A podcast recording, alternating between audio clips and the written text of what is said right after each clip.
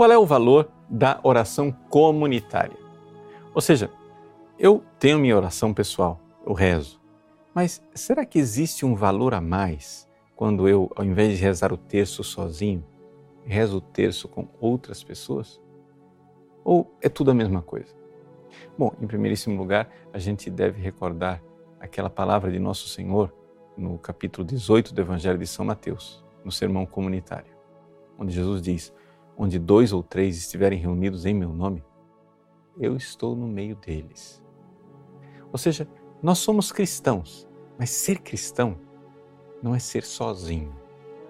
Claro que se eu rezo sozinho, eu estou em comunhão com toda a igreja. Existe essa união mística de ser corpo de Cristo. Mas quando nós estamos sozinhos, aumenta, estamos juntos em comunidade, aumenta a consciência. Deixa eu refazer essa frase. Mas quando nós estamos juntos em comunidade, aumenta a consciência de que nós somos igreja. E ser igreja é ser membro do corpo de Cristo. Nós nunca estamos rezando sozinhos. Jesus está conosco. Jesus está intercedendo conosco. Agora, para a gente entender melhor essa dinâmica da oração comunitária, São Luís Maria Grande Montfort, no seu belíssimo livro O Segredo Admirável do Santíssimo Rosário, ele põe alguns pontos sobre os quais vale a pena meditar. Ele diz o seguinte: quando você vai rezar o terço junto com outras pessoas, em primeiríssimo lugar, você tem uma vantagem. Rezar junto com outras pessoas ajuda você a se concentrar no que você está fazendo.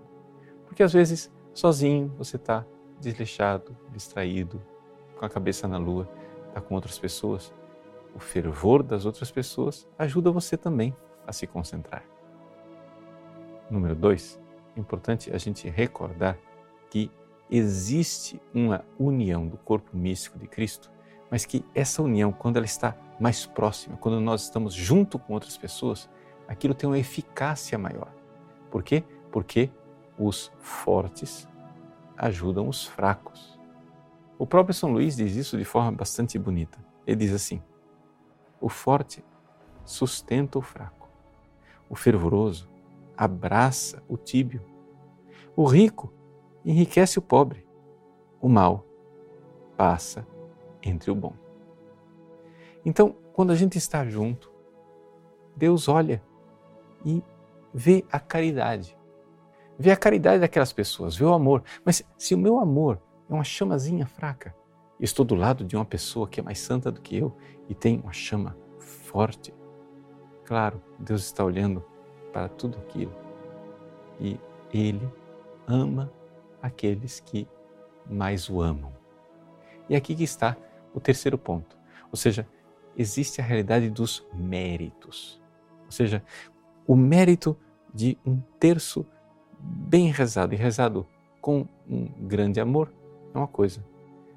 O mérito de um santo que reza uma Ave Maria com uma intensidade de caridade maior é outra coisa.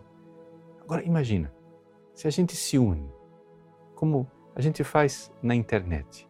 Tem lá o terço que a gente coloca né, para rezarmos juntos. E você está lá rezando com mil pessoas, duas mil pessoas. E se lá no meio tem um santo que está rezando? Se lá tem uma pessoa com uma caridade maior, qual é o valor disso tudo? Qual é a realidade de estarmos rezando juntos? Além disso, existe um quarto ponto que é a realidade das indulgências. Veja, a igreja quer agraciar algumas orações comunitárias. Com relação ao Santo Terço, a gente deve lembrar de forma especialíssima que o Manual das Indulgências é, decidiu agraciar terço rezado em família com indulgência plenária.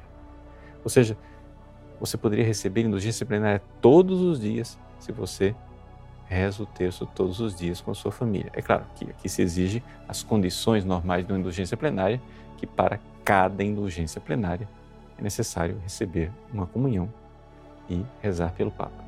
E é claro, fazer a confissão, mas a confissão vale para várias indulgências plenárias. E nesse ano de São José, a igreja quis acrescentar mais uma coisa, que também o terço rezado entre os noivos. recebe indulgência plenária. Então veja que valor imenso a igreja dá à oração comunitária. Vamos rezar o Santo Terço, mas não somente isso. As nossas devoções junto com outras pessoas. E vamos recordar que os fracos são sustentados pelos fortes, porque o Cristo, que está no nosso meio, é que nos sustenta a todos.